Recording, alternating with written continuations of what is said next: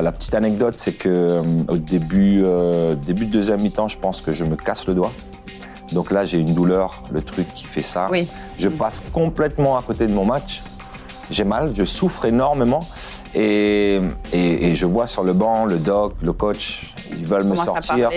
Et, et, et je voulais pas sortir. les gars, si on va au penalty, moi je veux tirer le penalty, donc euh, je veux rester sur le terrain. Je souffre, mais je, je serre les dents, quoi.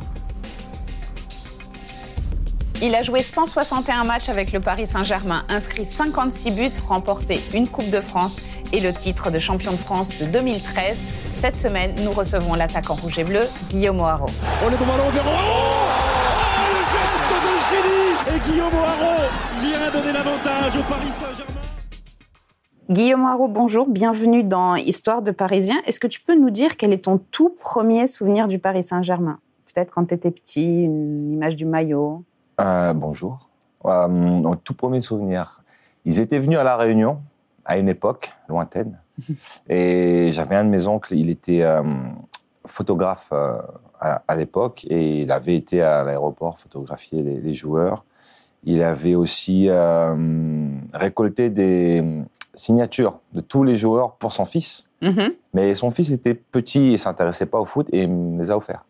Donc là, il y a les rails et tout dessus. Génial. Donc euh, j'avais gardé euh, ça pendant longtemps.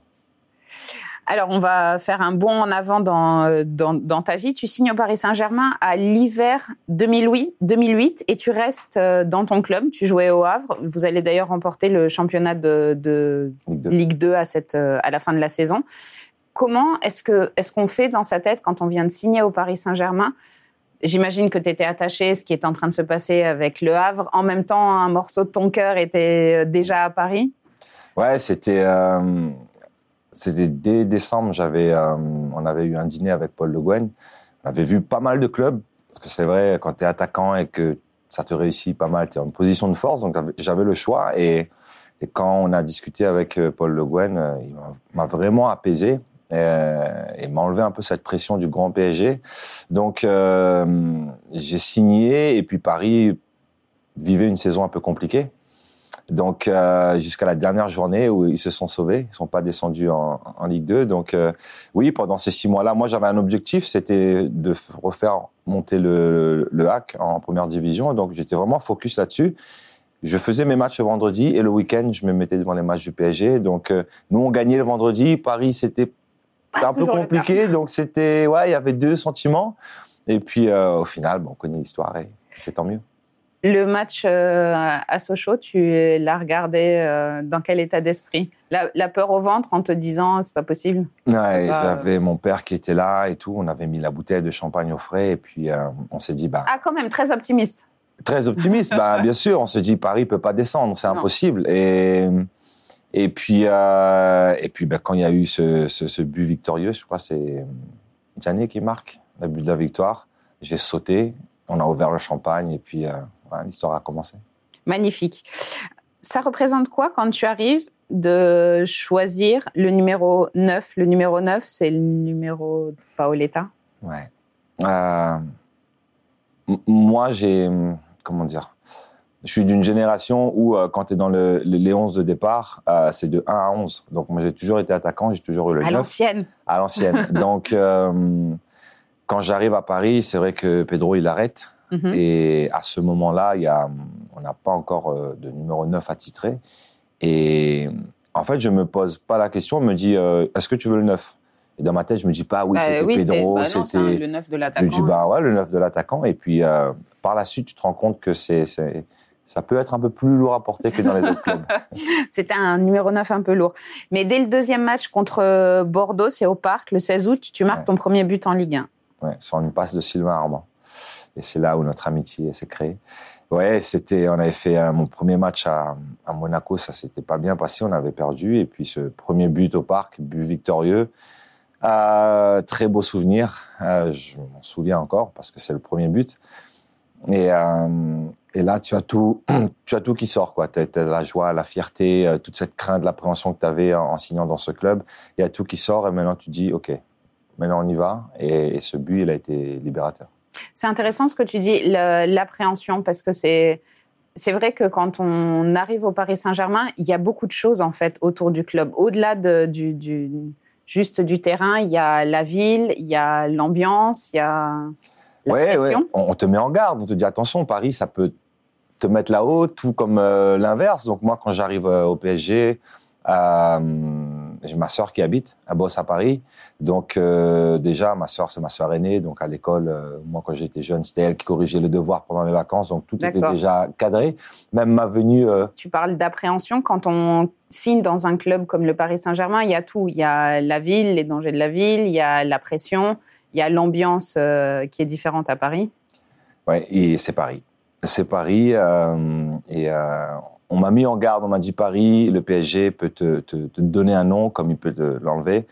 Et moi, je suis arrivé, je suis quelqu'un de très casanier déjà. Et j'ai ma sœur aînée qui, qui vivait à Paris à ce moment-là, elle travaillait. Donc, elle a été toujours un peu celle qui remettait l'ordre dans la famille pendant les vacances. c'est elle qui nous surveillait. Donc, je savais qu'en signant Oh là à là, Paris. ça sent la grande sœur ouais, non, c'est super cool. Fallait pas, fallait pas faire n'importe quoi. Et puis, euh, et puis voilà, mon père qui, qui, qui regardait tout, qui lisait tout.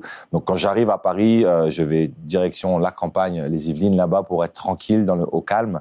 Et, euh, et ça a été un très bon choix. Donc non, pour moi, c'était vraiment focus euh, football et, et j'ai toujours fait attention et, et j'ai je pense avoir été bien entouré aussi, donc euh, j'ai pu éviter euh, le, le, le côté sombre. Le côté sombre, celui où on se brûle les ailes à Paris. Donc ça, c'était le premier but le 16 août. Le premier but, déjà, voilà, les supporters euh, te souhaitent la bienvenue, mais il y a quand même quelque chose qu'ils attendent, et ce qui attend, qu'ils attendent arrive le 26 novembre, donc Mhm. pas longtemps après. Premier but contre Marseille, puis deuxième but contre Marseille, doublé contre. Bah, c'est l'idéal en fait. Là, ça y est, tu es adopté. euh, Ouais, c'est vrai que le classico, ça change tout. Euh, mon premier, on est à Marseille, Vélodrome. Moi, je suis euh, réunionnais, donc ça veut dire que je dors beaucoup. C'est pas un mythe. Là, euh, jour de match, sieste, impossible. J'arrive pas à dormir, impossible. Je sais pas pourquoi. C'est la pression qui monte, c'est l'excitation, c'est tout en même temps. Et, euh, et puis là, tu arrives au stade, tu te fais insulter de partout, caillasser le bus, tu dis, OK, là, j'y suis. Ok. et, et on n'est plus à la télé. Donc, euh, et puis il y a le match. Et là, es, quand c'est le match, c'est dans ta bulle. Tu essaies de donner tout, faire le maximum. Premier classico, je peux pas le perdre, je peux pas le perdre. Et euh, physionomie de match, on marque les premiers. À la mi-temps, on est mené 2-1. Mais on savait qu'on pouvait euh, renverser la, la, vapeur. Et on avait vu des failles. Et puis, euh, Makelele, le capitaine à l'époque, il nous a vraiment poussé. Et je ressors, on ressort là-bas avec une victoire et un doublé. Donc euh, oui, c'est, je pense que je suis né ce soir de Classico là. C'est beau ça, et c'est euh, c'est quelque chose dont tu avais rêvé. Ça a toujours été. Euh, quand tu signes au Paris Saint-Germain, tu regardes, ils sont quand les Classicos C'est un réflexe, évidemment. Et moi, le but, c'était. J'avais coché la date, mais c'était OK. Maintenant, il me reste ce temps pour me préparer pour ce Classico. Donc, tous les matchs qui arrivaient avant, c'était un peu ma préparation, préparation, pour le Classico. Et, et euh, ouais, j'ai, on va dire que j'ai réussi euh, le premier test. Et l'ambiance des soirées européennes?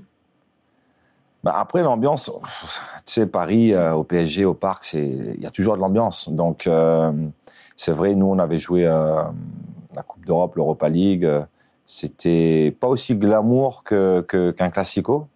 Et je sais pas pourquoi d'ailleurs à, l'époque c'est vrai on avait tendance en France à, à, négliger un petit peu quand c'était pas bah, la Ligue des Champions. C'est toujours le cas, je crois. Un peu. Ah bon Ouais, c'est dommage, c'est dommage. dommage parce que ça reste des compétitions européennes. Exactement. Et... Mais après, voilà, on avait fait quand même de belles campagnes et, et, et c'est toujours bien de se faire un nom en dehors de, de, de la France. Donc, j'ai mis quelques buts aussi en, en, en Europa League et, et euh, moi, j'ai kiffé en tout cas ces, ces voyages-là. Comment tu la considères cette première saison? Vous finissez cinquième. Bon, ça y est, le spectre de la Ligue 2, il est loin. Ouais, ouais. Eh bien, fier déjà parce que voilà, d'avoir fait une saison, euh, une saison complète, d'avoir euh, d'exister, d'exister et, et, et um, d'avoir pris confiance en tout cas. D'avoir trouvé ta place, peut-être. Exactement.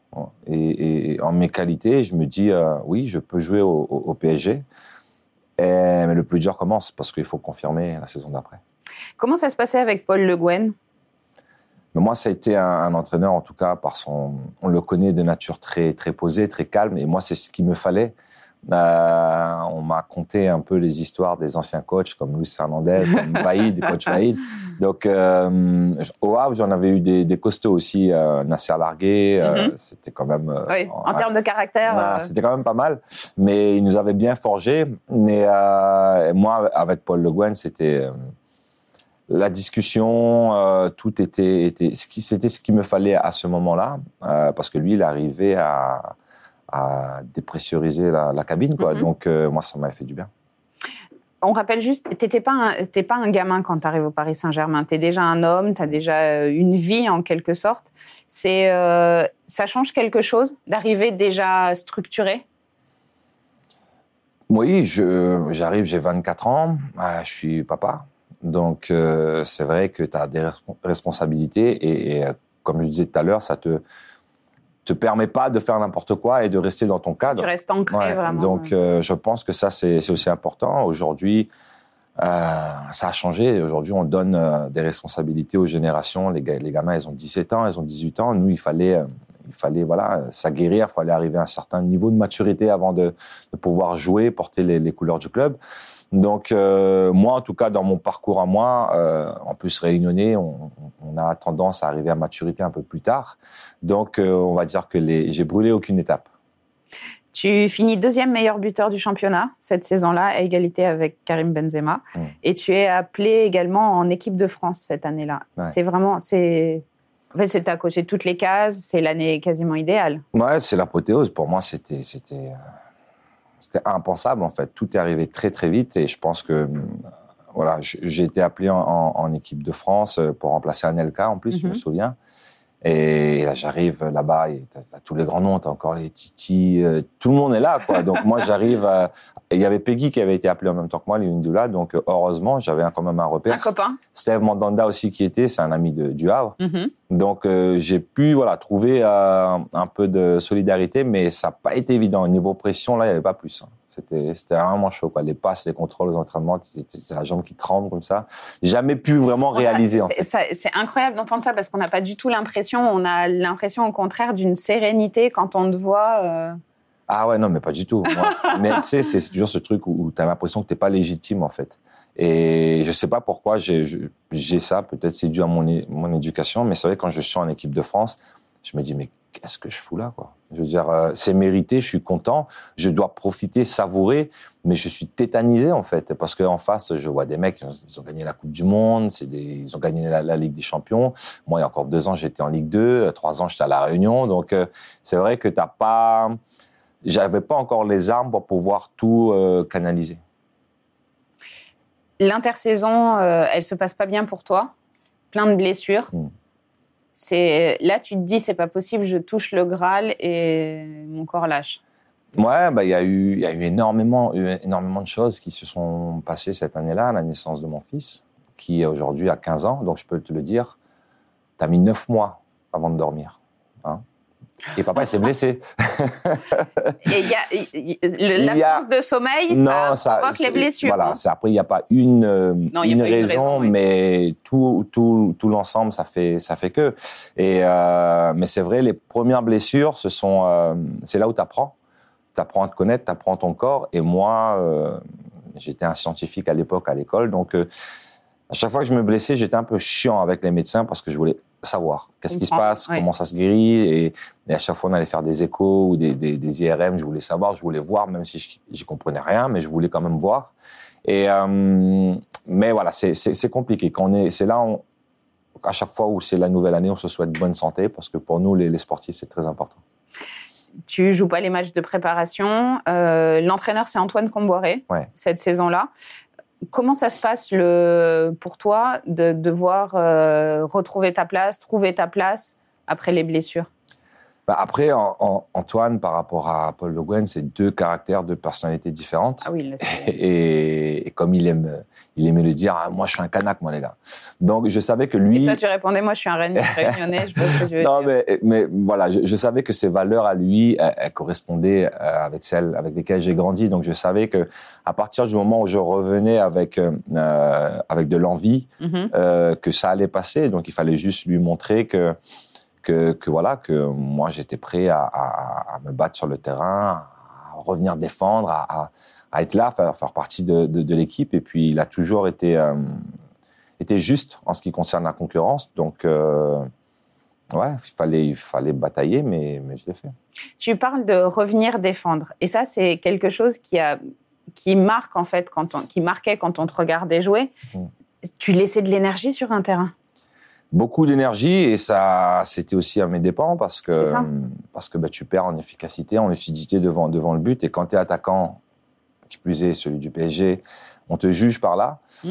Mais je sais pas, moi, ça me vient. J'ai grandi, j'ai fait foot et basket. Tu sais, en basket, euh, tu fais que ça, tu t'attaques, tu défends. Donc, c'était une deuxième nature chez moi et je me faisais gronder même par mon agent qui me dit arrête, reste devant et Attends les ballons. Voilà, mais quand en plus un capitaine comme Makelele qui te dit petit, reviens, donc t'as pas le choix quoi. Ah non c'est sûr. Et, Puis tu lui réponds pas. Voilà, donc moi j'étais un attaquant où pour marquer il me fallait des passes, il me fallait des, des, des, des passes D parce que j'avais pas ce jeu comme comme un Mbappé euh, qui, qui, accélère, qui pousse tout le monde et qui marque. Il fallait des Jérôme Roten, des Ludovic Julie, des Serra, des, Jalais. Donc euh, il fallait vraiment créer ce, ce, ce cette connexion sur le terrain. Les gars, je viens défendre, je viens vous aider. Par contre, devant, quand vous y êtes, euh, bah, faites croquer, quoi. Donc, euh, c'était un peu ça notre, ah deal. Non, ça, alors, ça marchait bien, euh, ça marchait bien parfois, mais cette saison-là, c'est une saison compliquée. Les supporters sont très en colère. Vous finissez 13e. Tu avais quel genre de relation, toi, avec les supporters? Ils sont exigeants. Tu comprends l'exigence, mais il faut, il faut que ce soit juste. Ouais, après, ce sont des, des, des, des supporters. je veux dire, pour pouvoir, euh, il faut toujours maîtriser ses, ses, ses émotions. Donc euh, nous joueurs, en tout cas, c'est vrai qu'on est, on est, on veut être aimé, on veut être, euh, avoir le nom scandé dans, dans les tribunes. mais il faut aussi se mettre à la place de ces gens-là, et c'est ce qui est le plus difficile à faire. Et une fois que tu te mets dans la peau d'un supporter, tu comprends les sacrifices que lui aussi il fait pour pouvoir assouvir sa passion. Euh, tu peux comprendre certains écarts de conduite, même si euh, à Paris, il y en a eu des idées qui sont pas très pardonnables, mais c'est comme ça. Euh, on va dire qu'on a eu une relation, euh, je t'aime moi non plus, avec les, les, supporters. Il y a eu des très bons moments. Il y a hier mon retour au parc. Ça veut dire que voilà, ils en gardent quand même un bon souvenir, donc tant mieux. Et, euh, et évidemment, un peu, un peu de mécontentement quand, quand, quand je loupais des, des buffets, mais pas le buffet, hein, le buffet. Ouais, non. Je, précise. Et, euh, mais, mais voilà, on a, pour moi, je pense en tout cas euh, qu'on a eu euh, une bonne relation. Euh, une bonne relation peut-être aussi parce que tu sauves la saison ce, cette année-là, but en finale de la Coupe de France face à Monaco. C'est ton premier trophée avec le Paris Saint-Germain. C'est un accomplissement? Oui, bah en plus c'est un rêve, un deuxième rêve qui, qui, se réalise, quoi, parce que but victorieux lors d'une finale de coupe, je pense que tout footballeur l'a rêvé, tout sportif. Et, euh, et, ce soir, ça, ça me tombe sur la tête. Donc, euh, plaisir immense. Euh, la petite anecdote, c'est que au début, début de deuxième mi-temps, je pense que je me casse le doigt. Donc là, j'ai une douleur, le truc qui fait ça. Oui. Je mm. passe complètement à côté de mon match. J'ai mal, je souffre énormément et, et, et, je vois sur le banc le doc, le coach, ils veulent me sortir. Et, et, et je voulais pas sortir. les gars, si on va au penalty, moi je veux tirer le penalty, donc euh, je veux rester sur le terrain. Je souffre, mais je serre les dents, quoi. Donc et puis je marque ce but. Après tout le monde va faire la fête. Moi je rentre à la maison, je dors parce que j'ai tellement mal. Le lendemain, je mets une attelle. Donc euh, on va dire que ça a été un peu bizarre cette finale de coupe, mais grosse fierté quand même parce que oui, on sauve la saison et puis euh, pour, moi, pour moi, je marque ce petit but. Donc j'ai bien dormi ce soir-là. Vous allez euh, retrouver l'Europe. Tu dois, j'imagine, Garnet un souvenir particulier du match au parc contre Séville. Tu marques un doublé, ouais. gagné 4-2. Ouais, ouais, super. Euh, pour la première Coupe d'Europe. Donc, euh, et moi, je kiffe, quoi, parce que c'est. Tu sors un peu de ton pain quotidien. Là, tu vois autre chose, tu vois d'autres footballs. Et c'est vrai que en, en, Ligue 1, on connaît ce championnat euh, très serré, très physique, très rugueux. Et là, tu joues euh, contre des équipes qui, qui, jouent aussi au foot. Donc, euh, beaucoup d'espace, beaucoup de duels, mais différents. Et, et, et là, je, je, je, prends mon pied. Et euh, ouais, content, content de ses premiers buts. Hein. C'est une belle campagne européenne. Vous, vous sortez en huitième contre le, le Benfica. Ouais. Est-ce que c'est une belle campagne ou est-ce que vous pensiez, euh, vous espériez mieux? Parce que vous aviez quand même un bel effectif. On avait un, un, un très bon effectif et, et, je pense que co- comme je te l'ai dit, euh, on s'est dit, on, on joue la compétition, le coach faisait tourner beaucoup, et on, on essaie d'aller le plus loin possible. Mais je pense que si euh, on avait euh, à l'époque dit que cette compétition c'est l'objectif premier, euh, je pense qu'on aurait pu aller un, un- un peu plus loin. Maintenant, après, on ne fait pas le film, mais, mais oui, je pense que c'était raisonnable à l'époque d'être sorti par le Benfica. C'est quand même un Mhm. grand nom du Ouais. football européen. Tu parlais de la douleur euh, au doigt pendant la finale de, contre, de Coupe de France contre Monaco. Tu as aussi joué toute la saison avec un- une douleur à l'épaule? Ouais, ouais, douleur à l'épaule, c'est. Celle-là, elle était quand même euh, compliquée. Je m'étais euh, démis l'épaule euh, lors d'un match avec l'équipe de France. Mhm. Et à ce moment-là, le médecin à l'époque de l'équipe de France, il me dit écoute, il y a deux solutions. C'est soit tu serres les dents, ou sinon, arthroscopie, il faut opérer. Et là, euh, Donc, évidemment, c'est toujours pareil. Tu as, la balance, opération ou pas opération. La saison dernière, j'avais déjà loupé pas mal de, de mois. Et, et je me dis, écoute, je- j'essaie et, puis, euh, et puis je fonce comme ça. Je veux dire, euh, c'était un choix. Je pense que j'aurais pas dû faire ce choix-là parce que j'ai quand même douillé toute la saison. euh, pendant, à plusieurs reprises, l'épaule est sortie pendant le match. Bam, et Jack Bauer, je la ah, remettais. Jusqu'au ah, moment. euh, j'entends le. Jusqu'au moment où, à un moment donné, bah, tu n'as plus, euh, t'as plus ce qu'il faut pour maintenir l'épaule. Et, et bah, après, c'est l'opération. quoi. Donc, Mm. l'opération, c'est quatre mois. Donc, euh, et ça fait très, très mal l'épaule. Donc, euh, en plus, je me souviens, c'était, je crois que c'était à la- l'arrivée après des, des Qataris, ça commençait là.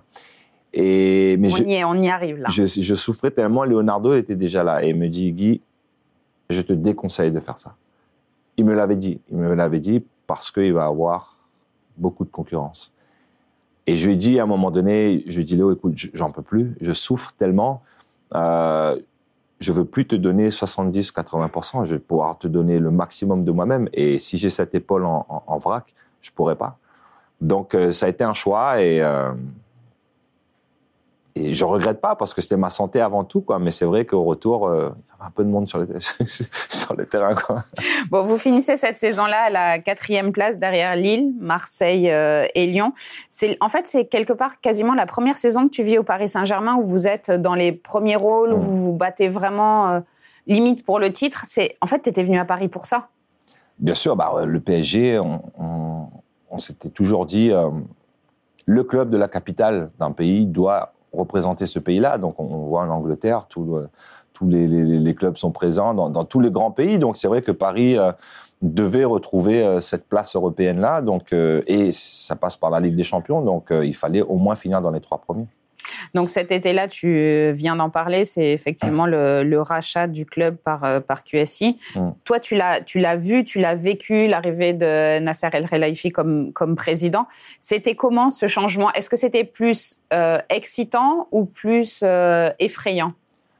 Bah, on savait pas trop quoi, ce qui allait se passer. Et, euh, Vous en parliez beaucoup entre vous? Ouais, Qu'est-ce qui va se passer? Ouais, va ouais. être on- on- mais à un moment, tu tu pensais pas que ça allait être aussi aussi gros. Le- quand ça arrive, tu dis bon, de toute façon, les changements, ça demande du temps. vague. Ils vont y aller euh, tranquillement, doucement et sûrement.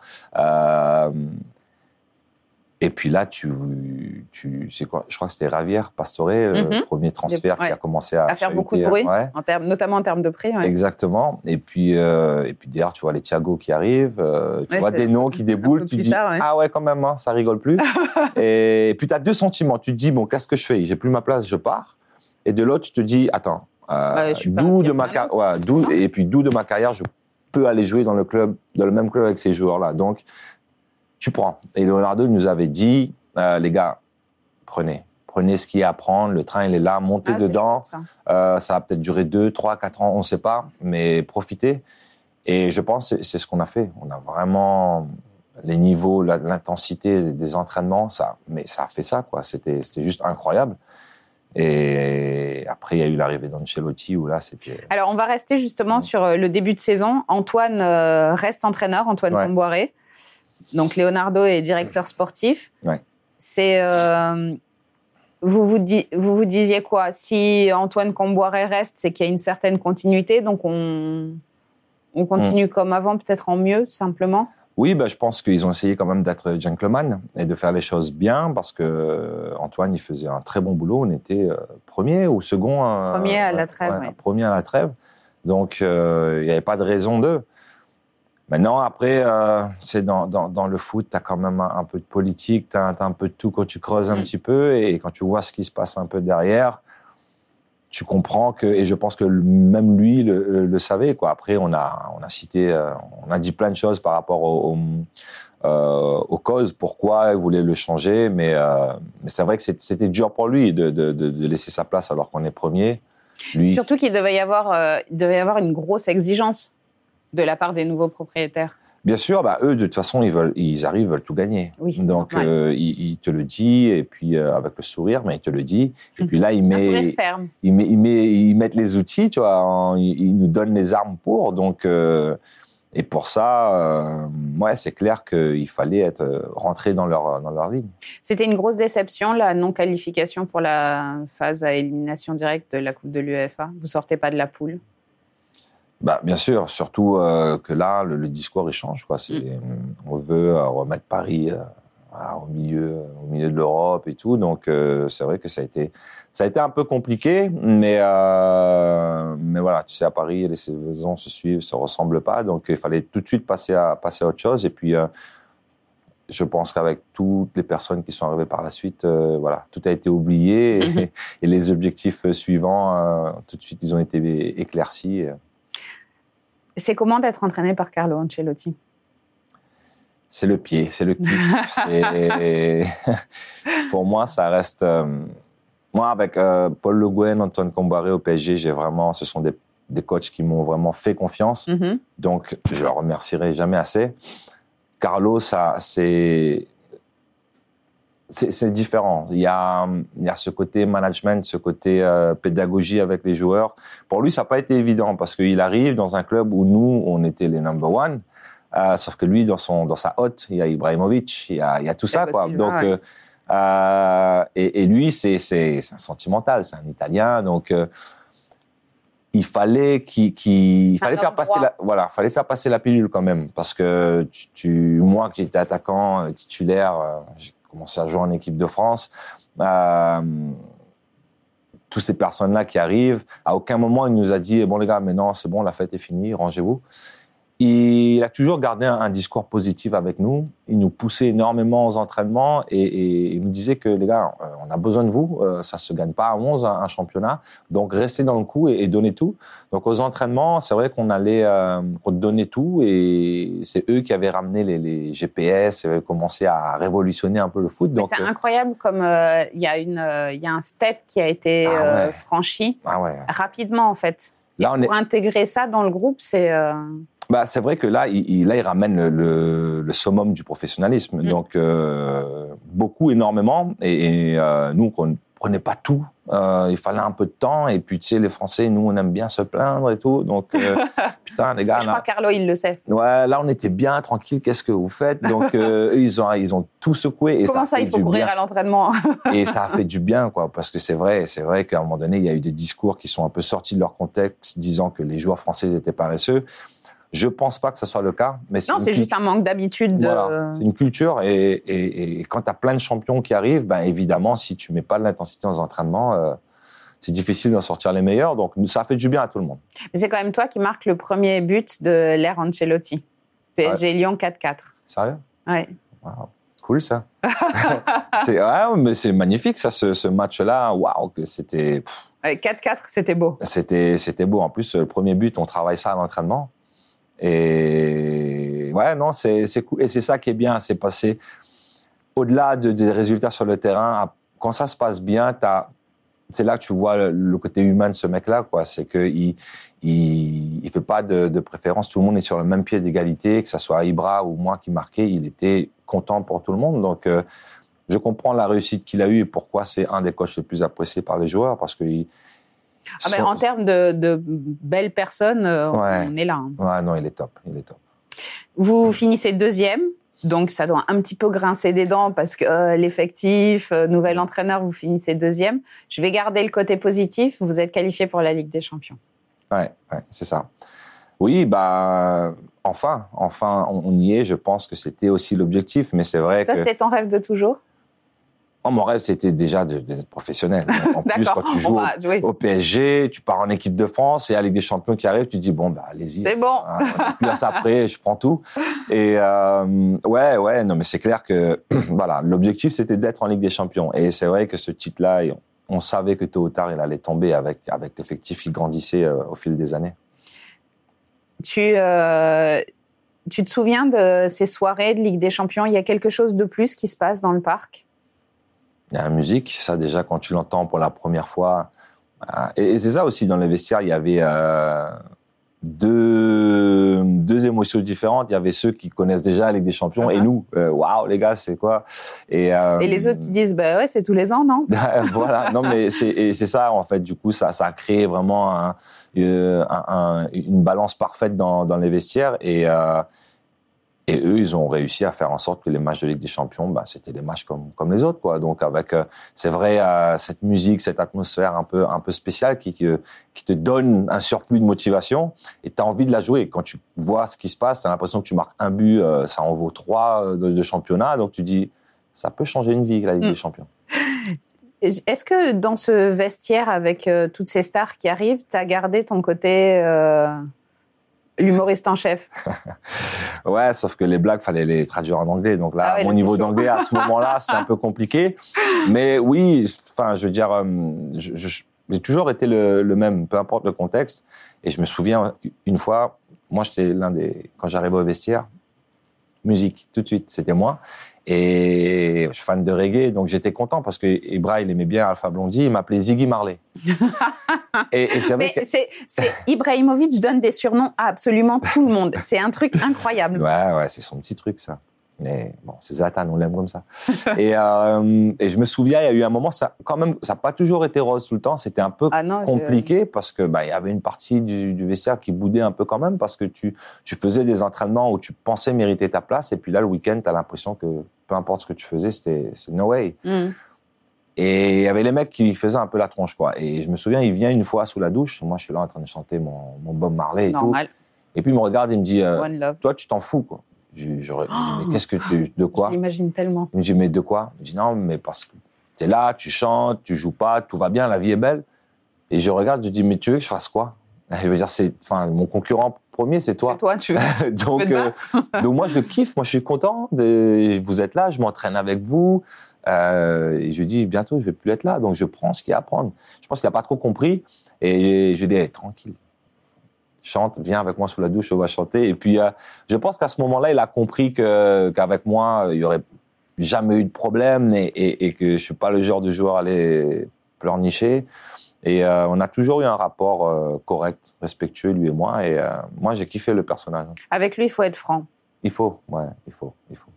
C'est, c'est celui-là d'un des joueurs qui m'a le plus impressionné parce qu'il a, il a cette, euh, cette aura, cette, il a une grande gueule, comme on dit, mais je, je pense que c'est, il s'automotive comme ça. Mm. Parce que le fait de l'ouvrir tout le temps, il sait que sur le terrain, il doit prouver que bah, ce qu'il dit est vrai. Et c'est ce qu'il faisait, même aux entraînements. Et là, tu te dis, tu comprends pourquoi lui, c'est un champion.